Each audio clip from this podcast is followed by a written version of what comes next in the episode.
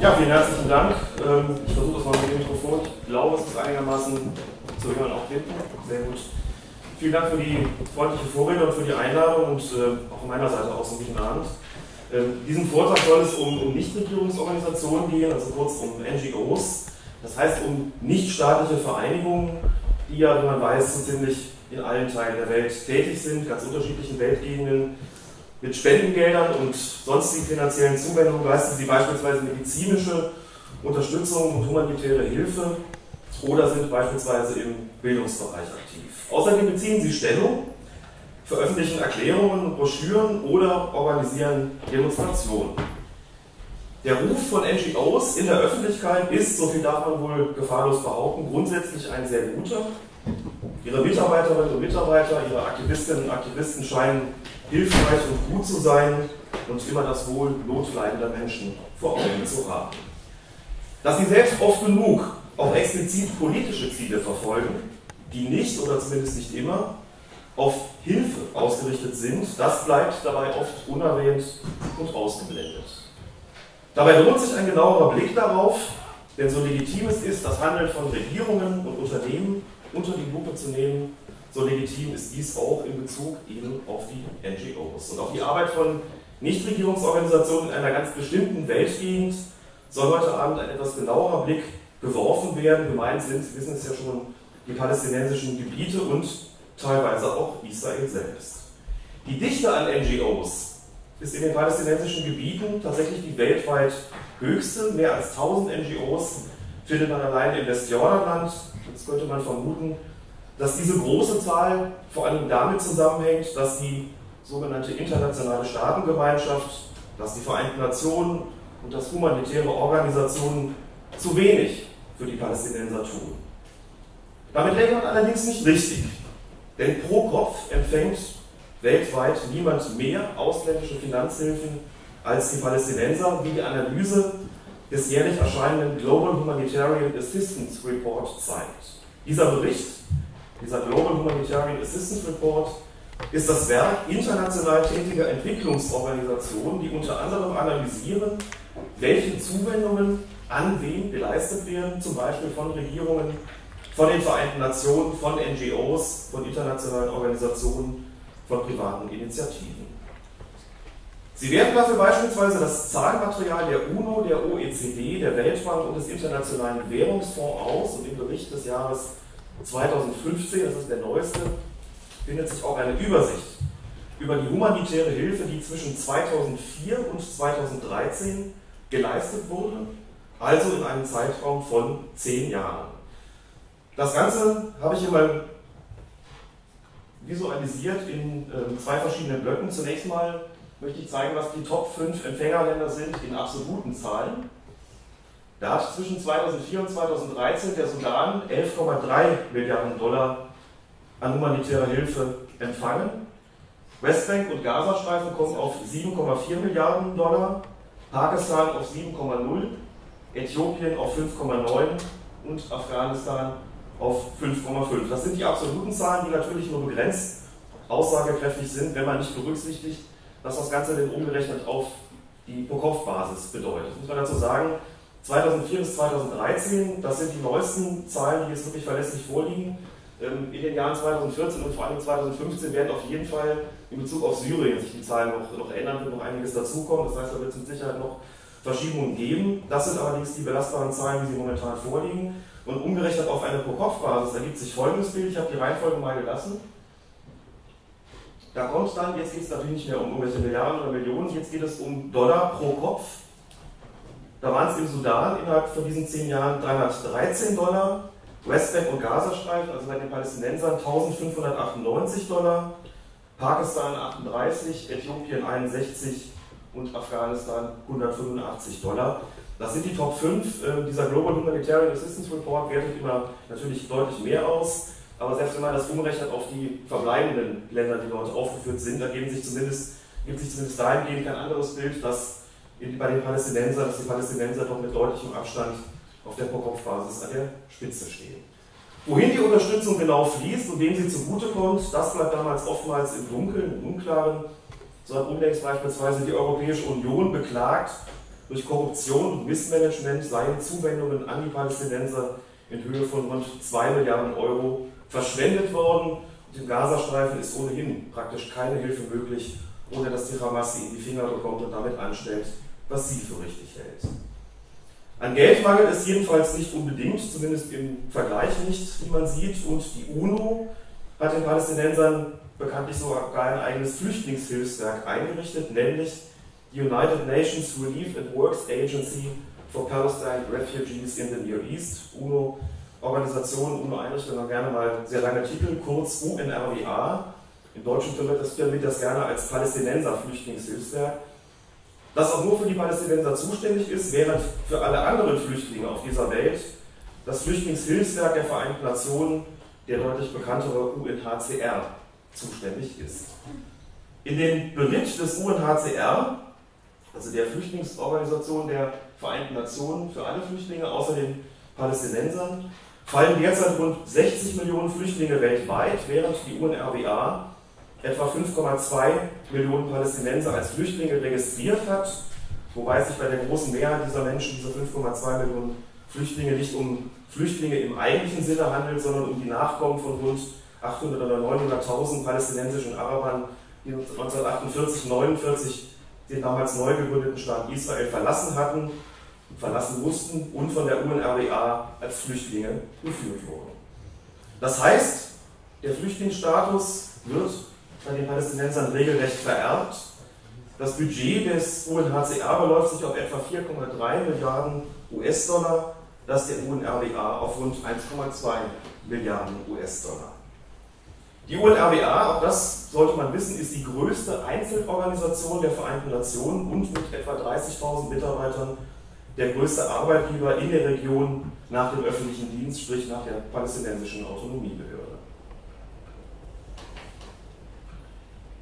Generell lässt sich, wie ich meine, nicht ernsthaft behaupten, dass die Verhältnisse in den palästinensischen Gebieten jetzt die schlimmsten auf der Welt wären. Sie sind schlechter als in Westeuropa, sie sind schlechter als in Nordamerika, sie sind auch schlechter als in Israel. Aber von einer humanitären Katastrophe kann gewiss nicht die Rede sein. Die Lebenserwartung der Bewohner des Gazastreifens beispielsweise beläuft sich auf derzeit rund 74 Jahre und ist damit höher als in Ägypten, der Türkei und über 100 weiteren Staaten auf dieser Erde. Die Kindersterblichkeit hat ungefähr das Niveau von Bulgarien und liegt niedriger als in den meisten süd- und mittelamerikanischen Ländern und die Bevölkerungsdichte ist erheblich geringer als beispielsweise die von Mexiko-Stadt. An Geld und Ressourcen fehlt es den palästinensischen Gebieten also nicht unbedingt und etliche NGOs leisten dort auch gar nicht in erster Linie das, was gemeinhin humanitäre Hilfe genannt wird, sondern verfolgen vielmehr eine dezidiert politische Agenda, eine Agenda, die letztlich auf die berüchtigte Weltkonferenz gegen Rassismus zurückgeht, die von den Vereinten Nationen im August und September 2001 im südafrikanischen Durban veranstaltet wurde. Warum berüchtigt? Weltkonferenz gegen Rassismus klingt ja erstmal nach einem sehr noblen, sehr edlen Unterfangen. Nun eine große Mehrheit der Teilnehmerstaaten verwandelte diese Konferenz im Jahr 2001 in ein regelrechtes Tribunal gegen Israel, das als Inbegriff und Ausgeburt des Rassismus und des Kolonialismus an den Pranger gestellt wurde. Noch drastischer ging es im paralleltagenden NGO-Forum zu, an dem mehr als 1500 Nichtregierungsorganisationen teilnahmen, darunter auch große und prominente wie beispielsweise Amnesty International und Human Rights Watch. In der Schlusserklärung dieses Forums, dieses NGO-Forums in Durban, wurde der jüdische Staat bezichtigt, ein Apartheid-Regime zu sein und ethnische Säuberungen zum Nachteil der Palästinenser zu verüben. Zudem wurde die Wiedereinsetzung einer später bekanntlich zurückgenommenen UN-Resolution aus dem Jahr 1975, in der Zionismus als eine Form des Rassismus bezeichnet wurde, sowie Boykotte, Sanktionen und eine diplomatische Isolierung Israels gefordert. Auf dem Konferenzgelände verteilten palästinensische NGOs Kopien der Protokolle der Weisen von Zion und andere antisemitische Pamphlete wie etwa jenes, auf dem das Konterfei Adolf Hitlers abgebildet war und gefragt wurde, was wäre, wenn ich gewonnen hätte, es gäbe kein Israel und kein palästinensisches Blutvergießen. Mehrfach wurden jüdische Teilnehmerinnen und Teilnehmer des NGO-Forums verbal und auch körperlich angegriffen. Das Abschlussdokument des Forums wurde in den folgenden Jahren mehr und mehr zu einem Aktionsplan für NGOs, die sich als pro-palästinensisch verstehen. Es war die Grundlage für künftige NGO-Kampagnen, in denen Israel als das neue Südafrika dargestellt wurde. Die Durban-Strategie war geboren, mithilfe einer menschenrechtlich verbrämten Rhetorik unter Berufung auf zweifelhafte Zeugenaussagen erheblicher Opfer und unter nahezu vollständiger Ausblendung des palästinensischen Terrors sollte der jüdische Staat künftig dämonisiert und delegitimiert werden. Beispiele für solche Kampagnen, für solche frühen Kampagnen nach Durban sind der Versuch, den Antiterroreinsatz der israelischen Armee in Jenin im Jahr 2002 als Massaker an der Zivilbevölkerung darzustellen, der konstatierte Aufruf zu einem akademischen Boykott Israels an britischen Universitäten im Jahr 2005 und die Vielzahl an Erklärungen, in denen während des Libanonkrieges im Sommer 2006 der israelischen Armee Kriegsverbrechen sowie Verstöße gegen das Völkerrecht vorgeworfen wurden, bei gleichzeitiger Verharmlosung der Terrorangriffe der Hisbollah. Zu weiteren Beispielen werde ich dann gleich noch kommen. Nicht wenige NGOs zeichnen von den palästinensischen Gebieten, insbesondere vom Gazastreifen, das Bild eines besetzten und belagerten Landstrichs, in dem die Bevölkerung vom israelischen Staat und seiner Armee eingesperrt, um ihre Lebensgrundlagen gebracht und immer wieder grundlos mit Krieg überzogen wird. Dass der Gazastreifen von der islamistischen, antisemitischen Hamas beherrscht wird, das ist für sie in aller Regel so wenig ein Thema wie das autoritäre, korrupte Regime der Fatah im Westjordanland. Die weitaus meisten Nichtregierungsorganisationen, die mit dem sogenannten Nahostkonflikt befasst sind, suchen die Schuld für vermeintlich oder tatsächlich menschenunwürdige Zustände in den palästinensischen Gebieten nahezu ausschließlich beim jüdischen Staat. Und auch die Hilfe, die den Palästinensern seitens der NGO zuteil wird, mutet bisweilen fragwürdig an. So beteiligen sich beispielsweise die deutschen Sektionen der Hilfsorganisation IPPNW, also der Internationalen Ärzte für die Verhütung des Atomkriegs, Schrägstrich Ärzte in sozialer Verantwortung, IPPNW, und Pax Christi im Mai 2010 an der seinerzeit viel beachteten Free Gaza Flotte, einem Schiffskonvoi, der mit vermeintlichen Friedensaktivisten und Hilfsgütern beladen Kurs auf den Gazastreifen genommen hatte und erklärtermaßen die dortige, in den Augen der Aktivisten illegale Seeblockade durchbrechen wollte. In den internationalen Gewässern vor der Küste von Gaza stoppten israelische Spezialeinheiten die Schiffe jedoch und auf dem größten Schiff der türkischen Mavi Marmara wurde die israelische Einheit daraufhin beim Entern nachweislich mit Eisenstangen, Äxten und Messern angegriffen, und zwar von mehreren Dutzend türkischen Islamisten, die auf dem Oberdeck das Kommando innehatten. Kommandiert wurden sie, also die türkischen Islamisten, vom Vorsitzenden der als Hilfsorganisation firmierenden türkischen Vereinigung IHH, Bülent Yildirim heißt der Mann, der mit kaum verhohlener Genugtuung sagte, die Aktivisten hätten mehrere Soldaten ihre Gewalt gebracht und er muss es wissen, denn er war es, der die Aktivitäten persönlich kontrollierte und befehligte, zuletzt über Funk aus einem Raum im Schiffsinneren. Und es war seine Organisation, seine Institution IHA, die die Mavi Marmara finanziert und deren Fahrt geplant hatte. Ein genauer Blick auf die in über 100 Ländern aktive IHH offenbart, dass es sich bei dieser NGO weniger um eine karitative Einrichtung als vielmehr um eine radikale islamistische Gruppe im Gewand einer humanitären Organisation handelt. Nach Erkenntnissen des Dänischen Instituts für internationale Studien ließ die IHH, Zitat, in der Vergangenheit dem weltweiten Dschihad-Netzwerk logistische und finanzielle Unterstützung zukommen. Türkische Behörden hatten bei der IHH im Jahr 1997 unter anderem Waffen, Sprengstoff, und Anleitungen zum Bombenbau sichergestellt. Die Dachorganisation der IHH, die als Einzelvereinigung firmiert, die Dachorganisation ist die sogenannte Union des Guten, die mit Spendengeldern die Hamas und andere terroristische Gruppierungen finanziert. Und Vorsitzender dieser Union des Guten ist ein gewisser Yusuf al-Qaradawi, Ihnen möglicherweise bekannt, ein einflussreicher islamischer Rechtsgelehrter, der Selbstmordattentate gegen Israel als Märtyrertod billigt die Todesstrafe für die, wie er es nennt, Abkehr vom Islam befürwortet und Adolf Hitler eine, so wörtlich, gerechte Strafe Allahs für die Juden nennt, mit denen ein Dialog nur mit Schwert und Gewehr zu führen sei. Die IRA unterhält aber auch von sich aus Beziehungen zur Hamas. So traf sich beispielsweise Bülent Yildirim, das ist der Mann hier Äh, das ist der Mann hier auf der linken. Bülent Yildirim traf sich beispielsweise zu Beginn des Jahres 2010 in Gaza mit dem Hamas-Führer Ismail Haniyeh, hier im Bild rechts zu sehen, zwecks Fundraising und Organisation dieses Free Gaza-Trips, also dieser Free Gaza-Flottille. Free Gaza und an der Einweihungszeremonie für die Mavi Marmara, also das größte Schiff der Flotte, Ende Mai 2010 in Istanbul, nahmen mit Mahmoud Zoala und Zaha al-Girawi zwei von Großbritannien aus operierende Top-Terroristen der Hamas teil.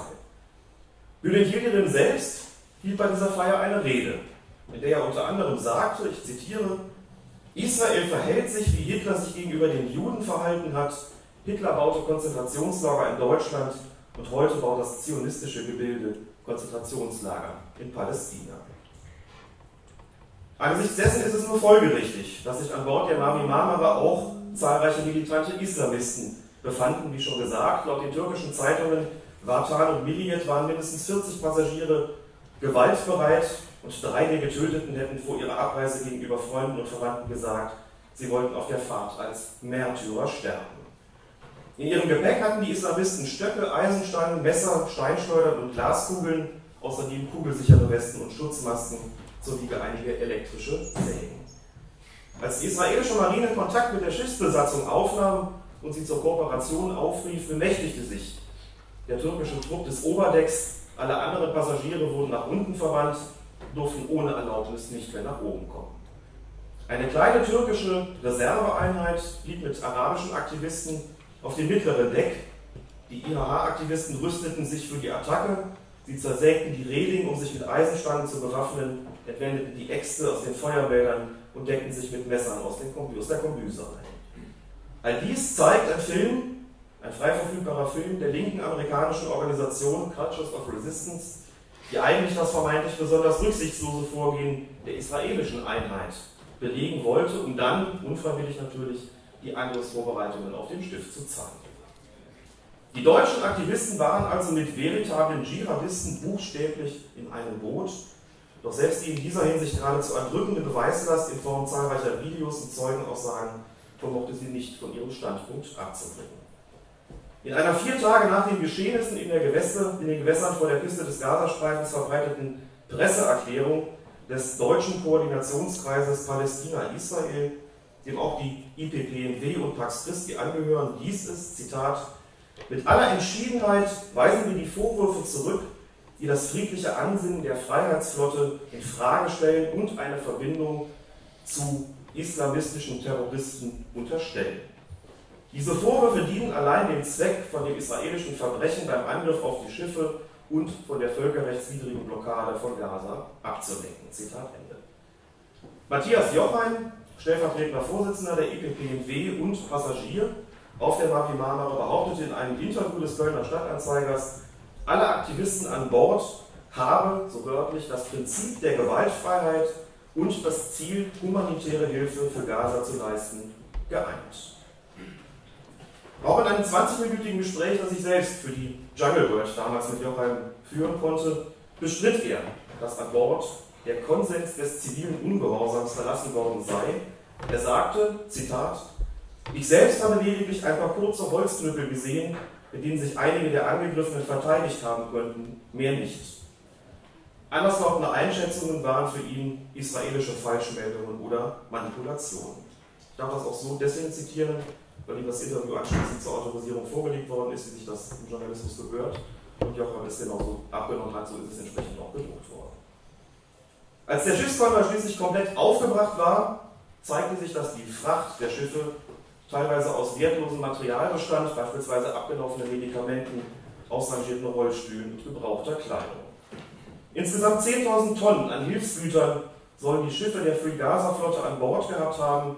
Zum Vergleich, Israel transportierte nach Angaben des Außenministeriums im ersten Quartal des Jahres 2010, also kurz vor dem Start der Flotte, etwa 94.500 Tonnen Hilfsgüter an sechs Tagen pro Woche in den Gazastreifen, also mehr als 1000 Tonnen pro Tag.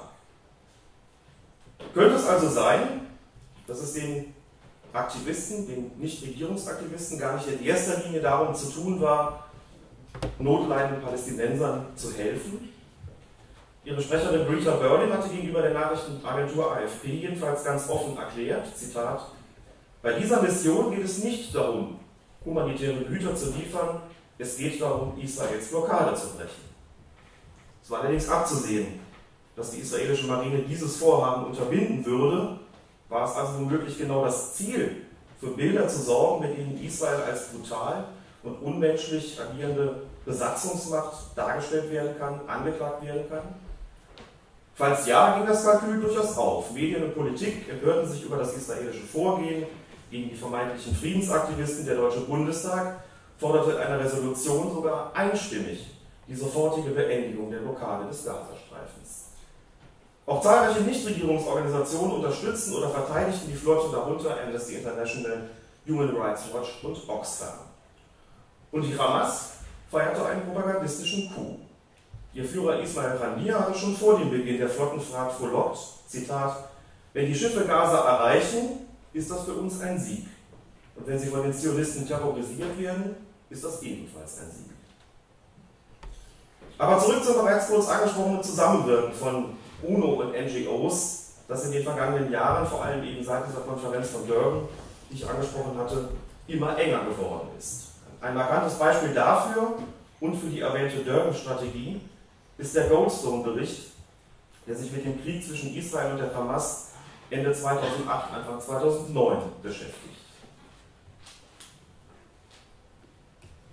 Vorgelegt hat diesen Bericht im September 2009 eine Kommission, die vom sogenannten Menschenrechtsrat der Vereinten Nationen eingesetzt worden war.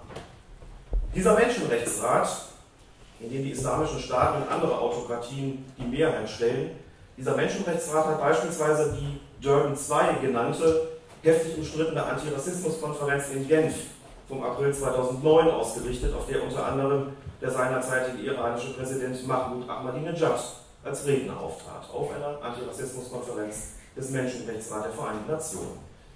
Die USA und viele EU-Staaten hatten sich deshalb, teilweise in buchstäblich letzter Minute, zu einem Boykott der Veranstaltung entschlossen. Der UN-Menschenrechtsrat kennt vor allem ein Thema, und das heißt Israel. Mit keinem Staat beschäftigt sich dieses Gremium häufiger, kein Land verurteilt es öfter. Eine statistische Auswertung vom Sommer 2015 macht wie ich finde, sehr gut deutlich, wie dieser Menschenrechtsrat beschaffen ist und warum er seinen edlen Namen letztlich nichts als Hohn spricht.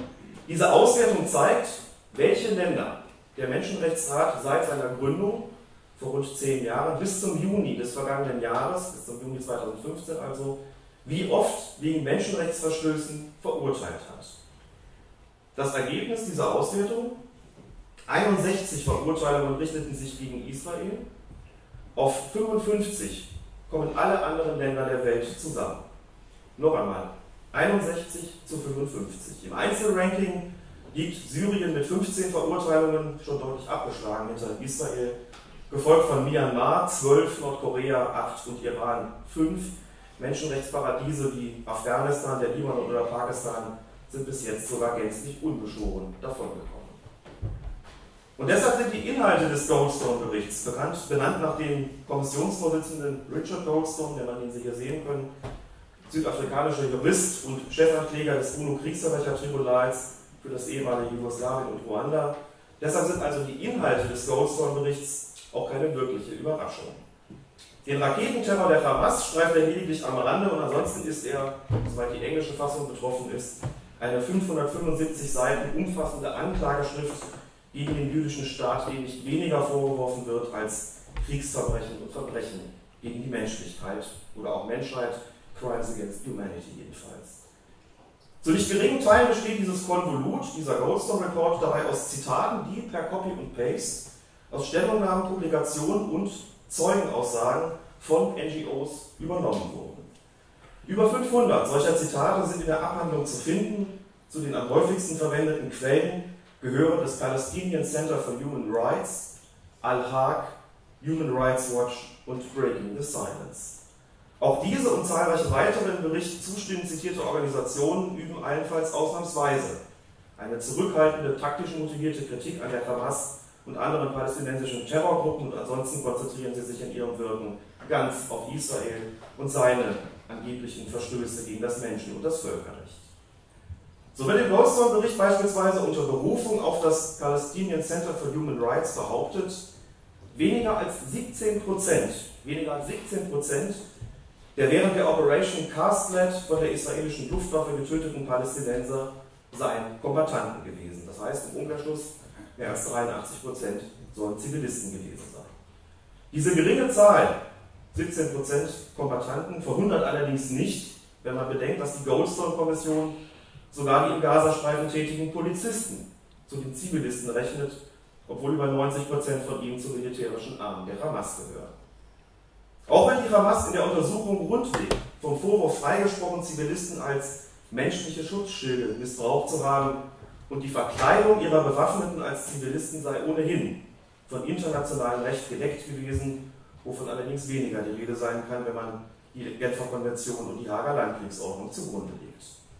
Für die illegale Lagerung von Waffen und Munition der Hamas in Moscheen wiederum wollen Goldstone und seine Kommissionskollegen keinerlei Belege gefunden haben, was einigermaßen erstaunlich ist, wenn man bedenkt, dass nicht einmal die Hamas selbst bestritten hat, auch in Gottes- und Krankenhäusern Depots angelegt zu haben. Es ist bei der Lektüre aufschlussreich, welche Quellen die Goldstone-Kommission für glaubhaft hielt und welche nicht. Aussagen von Zeugen und Experten, die sich bei näherem Hinsehen als Aktivisten israelkritischer Organisationen entpuppen, wurden ohne weitere Nachforschung als vertrauenswürdig präsentiert während Analysen und Stellungnahmen von Institutionen, die der Hamas ablehnend gegenüberstehen, entweder unterschlagen oder seitenlang niedergemacht werden. Das wird allerdings erklärlich, wenn man weiß, dass einige Mitglieder der Kommission selbst jahrelang in NGOs oder deren Umfeld aktiv waren, die Israel wenig wohlgesinnt sind. Richard Goldstone selbst beispielsweise gehörte Human Rights Watch in führender Position an, einer Organisation, die eine Menge Gutes tut, aber auch in die Kritik geriet, weil sie in Saudi-Arabien Spenden für ihren Kampf gegen pro-israelische Interessengruppen akquiriert hatte. Erst nach seiner Ernennung zum Vorsitzenden der Untersuchungskommission verließ Goldstone die Organisation, also Human Rights Watch, gemeinsam mit den späteren Kommissionsmitgliedern Hina Gilani und Desmond Travers hatte er zuvor einen von Amnesty International initiierten offenen Brief an den UN-Generalsekretär Ban Ki-moon unterzeichnet, in dem das israelische Vorgehen als so wörtlich Angriff auf die Zivilbevölkerung in Gaza verurteilt wurde. Der Goldstone-Kommission gehörte auch Christine Chinkin eine frühere Beraterin von Amnesty. Chinkin war zudem Unterzeichnerin eines Protestschreibens vom Januar 2009 mit dem Titel Israels Bombardierung von Gaza ist keine Selbstverteidigung, sondern ein Kriegsverbrechen. Natürlich haben diese Damen und Herren allesamt das Recht, sich entsprechend zu äußern, entsprechend tätig zu werden in solchen NGOs. Das Problem ist dabei allerdings, Sie hatten ihr Urteil letzten Endes schon gefällt, bevor sie im Auftrag der UNO überhaupt das Kriegsgeschehen erst untersuchen sollten. Es gab am Goldstone Report aber noch eine andere Personalie und die erhält, wie ich meine, das enge Zusammenwirken von israelkritischen NGOs mit der UNO und ihrem Menschenrechtsrat ganz besonders gut. Hillel Neuer, der Geschäftsführer der UNO-kritischen Organisation UN Watch, ist genau dieser Personalie nachgegangen. Die entscheidende Rolle bei der Erstellung des Goldstone Reports spielte nach Neuers Recherche das Büro des Hohen Kommissars der Vereinten Nationen für Menschenrechte in Genf, das Büro des Hohen Kommissars der Vereinten Nationen für Menschenrechte in Genf, das über rund 1000 Mitarbeiterinnen und Mitarbeiter verfügt und dem zwischen September 2008 und Anfang und August 2014 die Südafrikanerin Navi Pillay vorstand. Dieses Menschenrechtskommissariat, wie ich es in Kürze nennen möchte, dieses Menschenrechtskommissariat fungiert gewissermaßen als ständiges Sekretariat des Menschenrechtsrates. Das heißt, es führt unter anderem dessen Untersuchungen durch und schreibt dessen Berichte, leistet also faktisch das Gros von dessen Arbeit. Außerdem schlägt es Personal für Untersuchungskommissionen vor und rekrutiert dafür je nachdem auch externe Mitarbeiterinnen und Mitarbeiter. Und so kam es, dass an der Erarbeitung des Goldstone Reports laut Hilde Neuer und UN Watch einige der weltweit radikalsten Anti-Israel-Aktivisten beteiligt waren. Eine Schlüsselrolle fiel dabei der niederländischen Juristin und Universitätsdozentin, der Londoner Universitätsdozentin Grietje Baas zu, einer radikalen Linken, deren akademische Arbeit sich ihren eigenen Angaben zufolge auf, Zitat, Kämpfe gegen Besatzungen und ihre Überschneidung mit anderen Kämpfen für Solidarität und Befreiung konzentriert, darunter jetzt wieder wörtlich Antikapitalismus, Anarchismus und Tierbefreiung. Baas sei eine anti-israelische Hardcore-Aktivistin, die zu einer führenden Person in der globalen Lawfare-Bewegung geworden ist, so Helen Neuer. Lawfare zur Erklärung, Lawfare nennt man im Englischen die planmäßig betriebene Kriminalisierung der Selbstverteidigung Israels, die gewissermaßen eine Fortsetzung der Kriegführung, also Warfare, gegen den Staat Israel unter missbräuchlicher Berufung auf die Menschenrechte und das humanitäre Völkerrecht ist, also Law, daher die Wortkombination. Grieche Baas hat unter anderem Aufsätze veröffentlicht, in denen sie konkrete Vorschläge für die Praxis der Lawfare gegen Israel und den Boykott von Unternehmen, die Handelsbeziehungen mit Israel Unternehmen unterhalten, unterbreitet hat. Zudem gab sie öffentlich Tipps, wie Reisende, die etwas zu verbergen haben, die israelischen Sicherheitskontrollen problemlos passieren können. Darüber hinaus war Baas ständige Beraterin der radikal pro-palästinensischen NGO Diakonia aus Schweden und leitete faktisch deren Büro in Jerusalem. Von dort aus gab sie sogenannte Anti-Israel-Workshops, unterwies Aktivisten und hielt Vorträge, in denen sie Israel beschuldigte, Zitat, ein Kriegsverbrechen pro Minute zu begehen. Außerdem traf sie sich mit Hamas-Funktionären und Hamas-nahen Aktivisten und organisierte eine Konferenz in Brüssel, auf der die weltweit führenden Aktivisten und Rechtsanwälte der Lawfare-Bewegung gegen Israel zusammenkamen, um zu überlegen, wie man die Verfolgung israelischer Kriegsverbrecher durch gemeinsame Aktionen vor internationalen Gerichten befördern kann. Während der Erstellung des Goldstone Reports war Rietje Baas und Helene Neuer, Zitat, hinter den Kulissen das einflussreichste Mitglied bei der Untersuchung.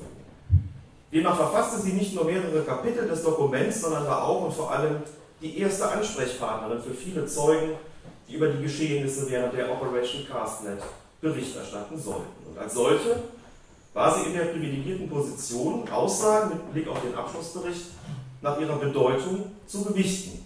Und das ist natürlich eine verantwortungsvolle Aufgabe, die, so sollte man meinen, eine gewisse Seriosität und vielleicht sogar Unparteilichkeit voraussetzt.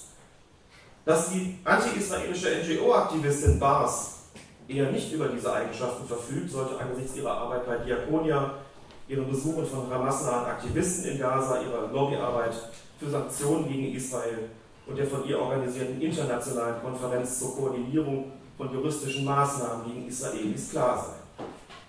Dem Büro des Hohen Kommissars der Vereinten Nationen für Menschenrechte muss genau das bewusst gewesen sein, also bleibt letztlich noch ein Schluss übrig. Genau deshalb und nicht etwa trotzdem hat es Bars verpflichtet. Grieche Bars sorgte dafür, dass ihre wichtige Funktion bei der Erstellung des Goldstone Reports im Unklaren blieb, um nicht die Gefahr heraufzubeschwören, dass wegen ihrer radikal anti-israelischen Aktivitäten die Seriosität und Unparteilichkeit des Berichts in Zweifel gezogen werden. In ihrem Profil beim sozialen Netzwerk LinkedIn beispielsweise gab die Juristin für den betreffenden Zeitraum lediglich an, als Angestellte für die Vereinten Nationen in Sachen Menschenrechte gearbeitet zu haben. Auch an anderen Stellen unterschlug sie am Zustandekommen des Ghoster Reports entscheidend mitgewirkt und ihn zu wesentlichen Teilen verfasst zu haben. Richard Goldstone selbst distanzierte sich übrigens im April 2011 von seinem eigenen Urteil. Wenn ich gewusst hätte, was ich heute weiß, wäre der Goldstone-Bericht ein anderes Dokument geworden, schrieb er in einem Beitrag für die Washington Post. Neuere Untersuchungen, die auch von einer nachfolgenden UN-Kommission bestätigt worden seien, ließen erkennen, so Goldstone, dass Zivilisten nicht absichtlich zum Ziel israelischer Angriffe gemacht worden seien. Eine Selbsterkenntnis immerhin, von der die vielleicht bekannteste NGO überhaupt noch ein Stück entfernt ist. Mit mehreren Millionen Mitgliedern und Unterstützern in mehr als 150 Staaten zählt sie auf jeden Fall zu den größten Nichtregierungsorganisationen. Die Rede ist natürlich von Amnesty International, muss man dazu sagen, dass es sich bei Amnesty natürlich weniger um eine Hilfsorganisation, die vor Ort Projekte betreibt, handelt, sondern um eine Menschenrechtsorganisation mit einer explizit politischen Agenda. Aber auf ihre Expertisen legt die Öffentlichkeit und legen andere NGOs sehr viel Wert, auch und gerade wenn es um den Nahostkonflikt geht. Und deshalb möchte ich an einem nicht unwesentlichen Beispiel, nicht unwichtigen Beispiel verdeutlichen, wie eine solche Expertise aussieht und was an ihr möglicherweise problematisch ist. In einem Ende 2009 erschienenen Bericht mit dem Titel hier ist das Cover, Troubled Waters, den Palästinensern wird ein gerechter Zugang zum Wasser verweigert, beschäftigt sich Amnesty mit der israelischen Wasserpolitik und schlägt Alarm.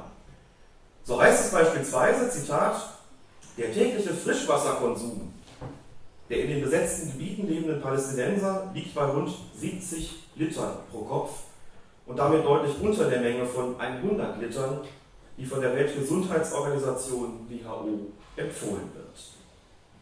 Demgegenüber verbraucht ein Israeli täglich im Schnitt rund 300 Liter Wasser, also mehr als das Vierfache. Der Grund für diese erhebliche Differenz liege in der diskriminierenden israelischen Politik, die sowohl gegen verschiedene israelisch-palästinensische Abkommen als auch gegen internationales Recht verstoßen. Der Zugang der Palästinenser zu den Wasserressourcen, behauptet Amnesty, werde massiv eingeschränkt und behindert, unter anderem dadurch, dass Israel über 80 Prozent der einzigen palästinensischen Bezugsquelle in der Westbank für sich beanspruche, fortwährend Wasserspeicher und Bewässerungssysteme in palästinensischen Dörfern zerstöre und das Westjordanland als Müllkippe und Jauchegrube missbrauche, wodurch das Grundwasser verschmutzt werde. Andere Statistiken kommen dagegen zu wesentlich weniger alarmierenden Ergebnissen, beispielsweise eine Erhebung des in Ramallah ansässigen Palestinian Central Bureau, of Statistics, kurz PCBS.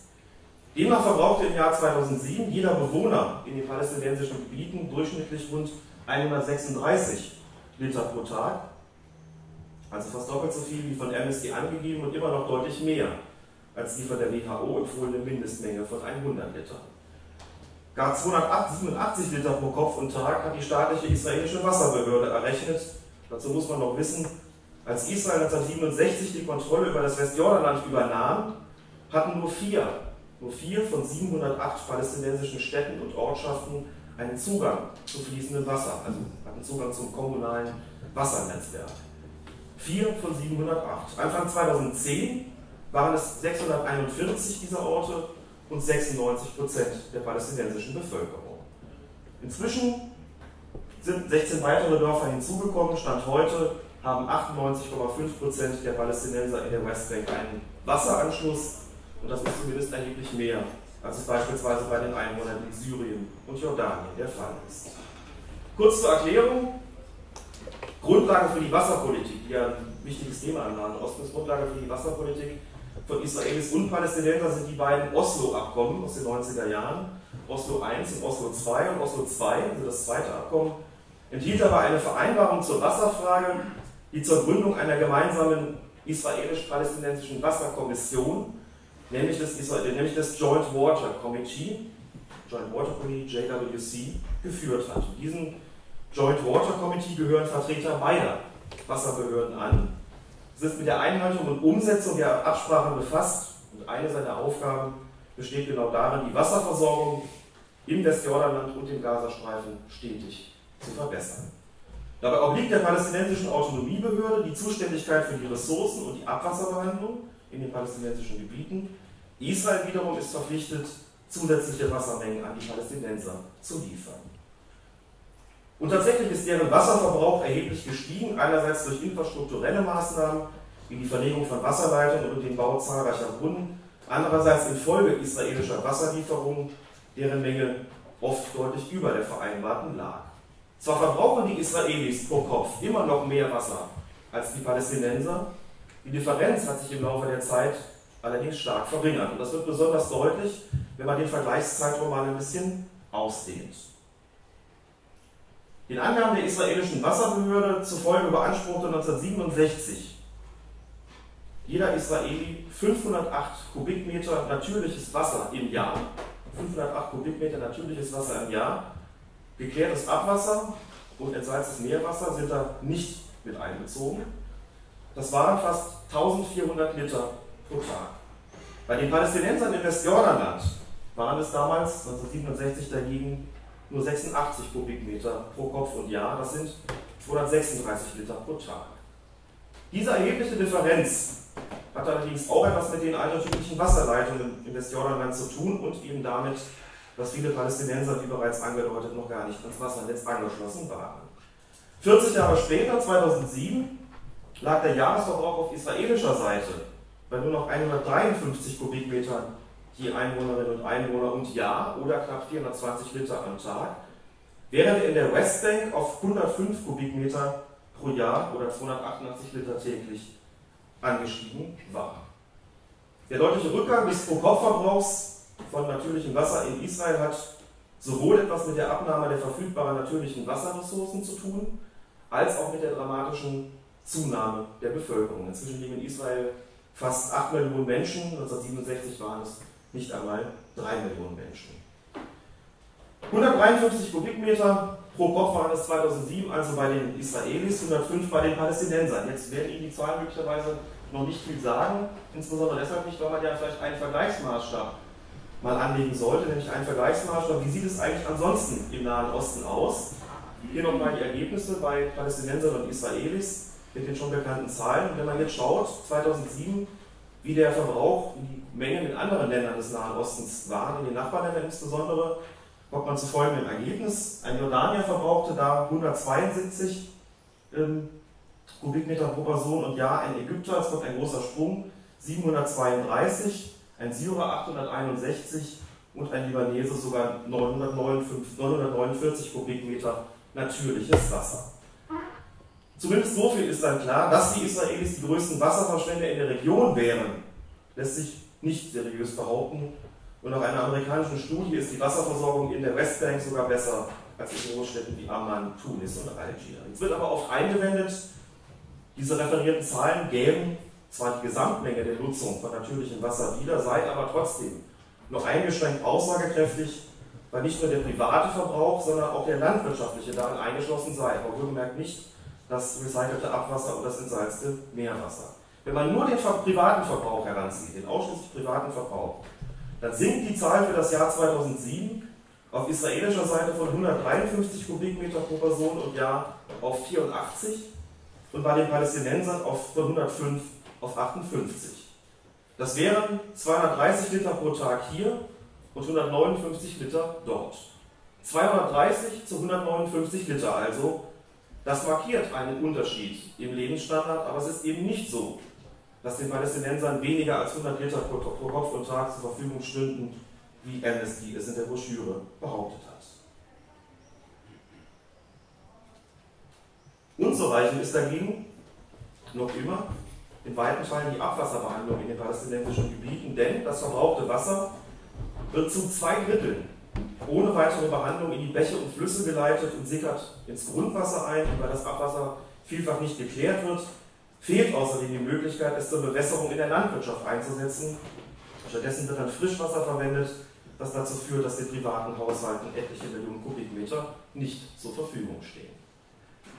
Amnesty wirft Israel gleichwohl vor, über 80 Prozent der einzigen palästinensischen Wasserbezugsquelle in Westjordanland für sich zu beanspruchen und gemeint ist damit der sogenannte Gebirgsaquifer. Gebirgsaquifer, ein Aquifer ist ein natürlicher Grundwasserträger bzw. Grundwasserleiter, der sich in diesem Fall über die gesamte Westbank erstreckt und von Regenfällen gespeist wird. Das eingesickerte Wasser tut dann das, was eingesickertes Wasser so tut. Es bahnt sich sein Weg durch die Erde und fließt schließlich zu verschiedenen Quellen, die sich zu einem nicht geringen Teil im israelischen Kernland befinden und deren Wasser dort in großen Speichern aufgefangen wird. Und genau hierin liegt ein nicht unwesentlicher Teil des Streits zwischen Israel und den Palästinensern begründet, denn während die palästinensische Autonomiebehörde und mit ihr auch Amnesty International darauf besteht, dass der über den Westjordanland niedergehende und dort in den Boden sickernde Regen größtenteils den Palästinensern zusteht, argumentiert die israelische Wasserbehörde damit, dass sich die Quellen überwiegend in Gebieten befinden, die bereits vor 1967 zu Israel gehörten und schon damals genutzt wurden. Um zwischen diesen beiden Sichtweisen, die ja recht konträr sind, einen Kompromiss zu finden, regelten Oslo II und anschließend das erwähnte Joint Water Committee die Verteilung dieser Wasservorräte, die natürlich auch für Israel existenziell wichtig sind. Dennoch konzentriert sich Amnesty in seiner Kritik ganz überwiegend auf Israel und hat mit Troubled Waters letztlich eine ziemlich einseitige Schuldzuweisung an den jüdischen Staat vorgelegt. Geradezu befremdlich finde ich hier gar die Behauptung, Israel benutze die Westbank als Jauchegrube und Müllhalde. Schließlich sind es die palästinensischen Behörden, die sich trotz ihrer vertraglichen Verpflichtungen und internationaler Zuschüsse nach wie vor überwiegend weigern, eine wirklich funktionierende Abwasserentsorgung und Abwasseraufbereitung zu organisieren. Ein Punkt, auf den auch der Schweizer Politikwissenschaftler Lauro Burkhardt in seiner Dissertation mit dem Titel The Politicization of the Oslo Water Agreement, also zu Deutsch so viel wie die Politisierung der Wasservereinbarung von Oslo, nachdrücklich hingewiesen hat. Lauro Burkhardts Arbeit ist in englischer Sprache verfasst und komplett im Internet zu finden. Empfehle ich sehr zur Lektüre, sehr deskriptiv gehalten, sehr wenig wehrend, sehr wissenschaftlich formuliert und bringt doch sicherlich einiges an neuen Erkenntnissen gerade in dieser Hinsicht. Finanziert werden viele NGOs übrigens nicht zuletzt aus Töpfen europäischer Regierungen und der Europäischen Union. Das Palestinian Center for Human Rights etwa bezieht seine Gelder aus Schweden, Dänemark, Norwegen, den Niederlanden, der Schweiz und von der Europäischen Union. Auch die palästinensische NGO Al-Haq erhält Zuwendungen von diesen Staaten und außerdem von der irischen Regierung. Die Finanzspritzen belaufen sich dabei nicht selten auf mehrere 10.000 Euro. Auch von deutscher Seite wird das Wirken von NGOs in den palästinensischen Gebieten und in Israel tatkräftig unterstützt. Da wären zunächst einmal die deutschen Parteistiftungen zu nennen, die einer, einer Reihe von Nichtregierungsorganisationen unter die Arme greifen, politisch wie finanziell. Nur einige Beispiele zu nennen. Die Rosa-Luxemburg-Stiftung, also die, faktisch die Stiftung der Linkspartei, kooperiert unter anderem eng mit der israelischen NGO Zowot, deren Hauptanliegen ist es, den Mythos der sogenannten Nakba zu pflegen, mit diesem Wort, das übersetzt Katastrophe bedeutet, wird im arabischen Raum die israelische Staatsgründung bezeichnet, die man bekanntlich grundlegend für illegitim hält. Außerdem schließt sich zur Ort der Forderung nach einem Rückkehrrecht für die palästinensischen Flüchtlinge an, was das Ende Israels als jüdischer Staat bedeuten würde und wirft der israelischen Armee vor, ethnische Säuberungen zu betreiben. Die Heinrich-Böll-Stiftung unterstützt beispielsweise die palästinensische NGO Miftach, die Israel Massaker, einen kulturellen Genozid, Kriegsverbrechen und Apartheid vorwirft, Selbstmordattentate verherrlicht und auf ihrer Website auch schon mal antisemitische Verschwörungstheorien verbreitet. 2013 beispielsweise veröffentlichte Miftach einen Artikel, in dem behauptet wurde, das Blutgerücht, wonach Juden christliche Kinder ermorden, um mit ihrem Blut ihre Pessach-Matzen zu backen, sei wahr. Zudem finanzierten die Böll-Stiftung im November 2013 eine Konferenz des Center for Women's Legal Research and Consulting im Gazastreifen, auf der die Ansprüche von Frauen im Falle einer Scheidung vor Scharia-Gerichten diskutiert wurden. Mit von der Partie war damals Dr. Said Abu al-Jabin, einer der höchsten Repräsentanten dieses mittelalterlichen Justizsystems. Es handelte sich hier also durchaus um eine direkte Zusammenarbeit mit der Hamas. Die Friedrich-Ebert-Stiftung arbeitet unter anderem mit der Palestinian Academic Society for the Study of International Affairs, kurz PASHA, zusammen, die sich an gegen Israel gerichteten Boykottaktivitäten beteiligt und Israel vorwirft, ein Apartheidstaat zu sein. Als dann wären dann noch kirchliche Einrichtungen zu nennen, auch hier einige Beispiele in aller Kürze. Brot für die Welt und der Evangelische Entwicklungsdienst fordern eine Kennzeichnung von israelischen Waren, die in Siedlungsgebieten produziert werden und arbeiten mit NGOs wie den Physicians for Human Rights zusammen, die israelischen Ärzten Misshandlung und Folter von Palästinensern vorwerfen, sowie mit der Coalition of Women for Peace, einer der führenden Organisationen in der sogenannten BDS-Kampagne, die zu Boykotten, Kapitalabzug, also Desinvestitionen und Sanktionen gegenüber Israel aufruft. Die katholische Organisation, die Seria, unterstützt unter anderem die palästinensische NGO Society of St. Eve, die an Nakba-Kampagnen sowie an Kampagnen für das Rückkehrrecht der palästinensischen Flüchtlinge beteiligt ist. Ich habe hier den Schwerpunkt auf die direkte und indirekte Unterstützung palästinensischer NGOs durch deutsche und europäische Regierungen gelegt. Finanziert werden aber auch nicht wenige fundamental oppositionelle israelische NGOs, deren Arbeit vor allem in Boykottaktivitäten gegen den jüdischen Staat sowie in Kampagnen zu dessen Dämonisierung und Delegitimierung besteht. An 24 davon, an 24 solcher fundamental oppositioneller israelischer NGOs flossen zwischen Januar 2012 und August 2015 insgesamt 31,7 Millionen Euro aus Europa. Berücksichtigt wurde bei der Berechnung sowohl direkte finanzielle Zahlungen durch ausländische Regierungen als auch Mittel, die über staatlich geförderte Stiftungen und Organisationen geflossen sind. Das meiste Geld kam dabei von der Europäischen Union sowie aus Norwegen, den Niederlanden und Deutschland. Grundlage dafür sind übrigens die Zahlen, die von den israelischen NGOs selbst an die dafür zuständige staatliche Regierungsstelle gemeldet wurden, weil sie gemeldet werden mussten. Zu den größten und bekanntesten Geldempfängern gehört mit mehr als 3 Millionen Euro Bezellen, eine israelische NGO, die Israel als Apartheidstaat bezeichnet und ihm in der Vergangenheit auch vorgeworfen hat, Nazi-Methoden anzuwenden. Unlängst geriet die Vereinigung in die Kritik, weil einer ihrer Aktivisten, dem amerikanisch-israelischen Publizisten Tuvia Tenenbaum, vor laufender Kamera sagte, der Holocaust sei eine Lüge und eine Erfindung der Juden. Bezellen dementierte die Äußerungen zunächst, dann erfolgte eine halbherzige Distanzierung und schließlich die Ankündigung, sich von dem Mitarbeiter zu trennen. Brot für die Welt, evangelischer Entwicklungsdienst, unterstützte die NGO zwischen 2012 und 2014 mit Zuschüssen von insgesamt rund 480.000 Euro. Damit ist diese nicht zuletzt aus staatlichen Zuschüssen finanzierte kirchliche Einrichtung einer der Hauptförderer von Bezellen. Wie Sie wahrscheinlich bereits wissen, hat die israelische Regierung vor wenigen Tagen ein NGO-Gesetz verabschiedet, mit dem israelische Nichtregierungsorganisationen zu mehr Transparenz verpflichtet werden sollen. Deutsche und europäische Politiker haben das scharf kritisiert und Sie haben ja vor Beginn der Veranstaltung draußen ein Flugblatt von Pax Christi in Fall genommen, wo es auch entsprechend kritisiert wird. Ich möchte die andere Seite zu Wort kommen lassen namentlich die israelische Justizministerin Ayelet Shaked, die dazu sagte, Zitat, das Gesetz zielt nicht darauf ab, die Fördermittel der NGOs zu beeinträchtigen, sondern möchte offenlegen, in welchen Namen die Organisationen sprechen und von wem sie unterstützt werden. Israels Premierministerin Benjamin Netanyahu erklärte, auch hier Zitat, der Zweck dieses Gesetzes ist es, eine absurde Situation zu verhindern, in der ausländische Staaten sich in Israels innere Angelegenheiten einmischen indem sie NGOs finanzieren, ohne dass die israelische Öffentlichkeit davon etwas mitbekommt. Und tatsächlich ist es, wie ich finde, schwer zu verstehen, warum es eigentlich ein Skandal sein soll, dass überwiegend aus dem Ausland finanzierte Nichtregierungsorganisationen und nur diese sind von dem Gesetz tangiert, verpflichtet werden, ihre Budgetierung transparent zu machen. Durch diese Maßnahme entsteht ihnen natürlich ein größerer bürokratischer Aufwand, aber sie werden weder verboten noch in ihrer Handlungsfähigkeit eingeschränkt. Auch ist keineswegs die Meinungsfreiheit gefährdet.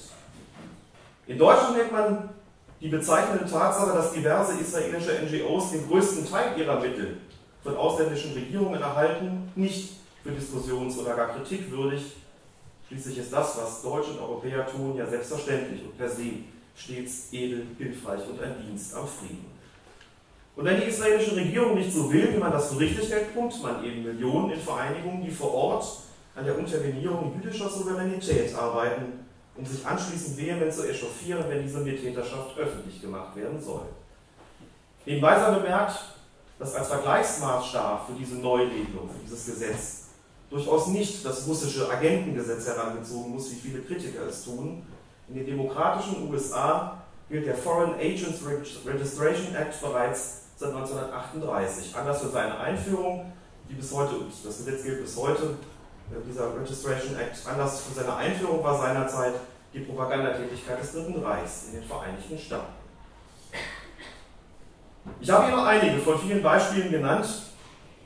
Zahlreiche andere ließen sich nennen und kann auch gerne noch weitere dann beibringen in der Diskussion anschließend. Allen voran die Organisation NGO Monitor dokumentiert sie immer wieder, analysiert die politische Agenda der Nichtregierungsorganisationen und geht deren Finanzierung nach. Und es stellt sich die Frage, ob es wirklich nur ein Zufall ist, ein unglücklicher Zufall, dass ein langjähriger Mitarbeiter der Ärzte ohne Grenzen wie Mazar Bashir im Mai 2007 verhaftet wurde, weil er, unterwiesen von der PFLP, unter anderem ein Attentat auf den damaligen israelischen Ministerpräsidenten Ehud Olmert geplant haben soll, ein Plan, der von seinem Vorgesetzten bei den Ärzte ohne Grenzen damals übrigens lapidar mit den Worten kommentiert wurde, ich zitiere, wir möchten klarstellen, dass wir unterscheiden zwischen seiner Arbeit und dem, was er in seiner Freizeit tut. Ist es lediglich eine Minderheitenmeinung, wenn, wie im November 2012 geschehen, eine Koalition von 22 NGOs, darunter Medico International, Pax Christi die Diakonie, zu einem Boykott israelischer Waren aufruft? Wie kommt es, dass Human Rights Watch nicht einmal vor einer Sammlung von Spendengeldern in Saudi-Arabien zurückschreckt? Und was soll man davon halten, wenn Breaking the Silence der israelischen Armee vorwirft, palästinensische Zivilisten als menschliche Schutzschilde missbraucht oder gar ohne Vorwarnung erschossen zu haben, als Zeugen jedoch nur israelische Soldaten aufbieten kann, die anonym bleiben und die Verbrechen, die sie beklagen, zudem nur vom Hörensagen kennen. Im Zentrum der Politik vieler mit dem Nahostkonflikt beschäftigten NGOs steht oft genug nicht die Hilfe, sondern die Dämonisierung und Delegitimierung Israels, nicht selten mit dem jüdischen Staat sogar vorgeworfen, eine Politik der Apartheid zu betreiben und Verbrechen gegen die Menschheit oder die Menschlichkeit zu begehen. Die von Antisemitismus geprägte Politik, vor allem der Hamas, aber auch der Fatah, wird dabei zumeist einfach ausgeblendet. Die Motivation dieser NGOs ist letztlich keineswegs eine pro-palästinensische, denn sonst wäre ihr Wirken von einer eindeutigen Distanz gegenüber der Hamas geprägt, deren Regime sich durch rigide Frauenunterdrückung, Schwulenhass und eine islamistische Herrschaft auszeichnet und die in ihrer Charta die Vernichtung Israels als unabänderliches Ziel festgeschrieben hat. Die Palästinenser sind oftmals lediglich Mittel zum Zweck. Sie werden instrumentalisiert, zu Objekten gemacht, sofern ihr Leid nicht von Israel verursacht wird, sondern beispielsweise vom Libanon, einem Land, in dem für Palästinenser tatsächlich Apartheid-ähnliche Zustände herrschen, interessiert sich kaum noch eine NGO für sie. Eine Beilegung des Nahostkonflikts oder gar Frieden wird auf diese Weise ganz sicherlich nicht zu erreichen sein, aber möglicherweise geht es der einen oder anderen NGO trotz anderslautender Bekundungen auch gar nicht darum. Denn längst hat sich ein regelrechtes Hilfsbusiness entwickelt, das von dem Konflikt buchstäblich genährt wird. Viele Mitarbeiter von NGOs wären arbeitslos, wenn es ihn nicht mehr gäbe, denn ein Ende von Krieg und Krise im Nahen Osten würde ihre Tätigkeit schlichtweg überflüssig machen. Insofern drängt sich die Frage auf, ob sie neben dem ideologischen nicht auch ein materielles Interesse daran haben, die gegenwärtigen Zustände, die sie vordergründig kritisieren, zu perpetuieren und sich dabei scheinbar auf der Seite der Entrechteten und Unterdrückten zu positionieren. Zu Pass kommt den NGOs dabei, dass kaum jemand die Redlichkeit ihrer Motivation anzweifelt und nur wenige ihre Aktivitäten und Stellungnahmen in Frage stellen. Nichtregierungsorganisationen unterliegen faktisch kaum einer Kontrolle, sie gelten als grundsätzlich objektiv und glaubwürdig. Nur selten findet sich ein halbwegs kritischer Beitrag wie etwa jener, der im Januar 2012 auf Spiegel Online erschien. Wenn die israelische Armee den Viehstall einer palästinensischen Familie zerstöre, so heißt es dort, stünden die NGOs am Schauplatz Schlange, um den Vorfall zu dokumentieren, denn, Zitat, so pervers es klingen mag, solche Geschichten sind begehrt. Nachts ziehe dann das Heer junger Kurzzeithelfer feiernd durch Ramallah und genieße ein Leben, das den meisten Palästinensern verwehrt bleibe. Die Projektmanagerin einer medizinischen amerikanischen NGO wird mit den Worten zitiert, Palästina ist das bestgehütete Geheimnis der Hilfsindustrie.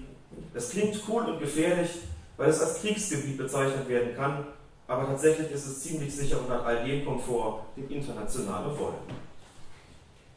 Ein anderer der raren NGO-Kritiker ist der amerikanisch-israelische Publizist Tobias Tenenbaum, der Name ist ja schon im Vortrag gefallen. In seinem Buch Allein unter Juden kritisiert er die Arbeit der politischen Nahost-NGOs und ihre Unterstützung Osteuropa scharf. Er sei bei seinen Recherchen auf viele Vereinigungen gestoßen, die angeblich die Durchsetzung der Menschenrechte und den Frieden zum Ziel haben. Sie widmeten sich, so Tenenbaum, in Wahrheit aber der Zerstörung des Staates Israel und der Delegitimierung seiner jüdischen Bürger. Die europäischen NGO-Aktivisten, so Tenenbaum, reisten dabei Tausende von Kilometern, um den Juden zu erwischen, wo immer sie ihn finden. Sie verschnünden sich, so Tenenbaum weiter, und damit möchte ich schließen, sie verschnünden sich als rechtschaffene Leute, seien aber, Zitat, in Wirklichkeit Menschen, die an einem Überlegenheitsgefühl kranken. Ich danke für Ihre Aufmerksamkeit.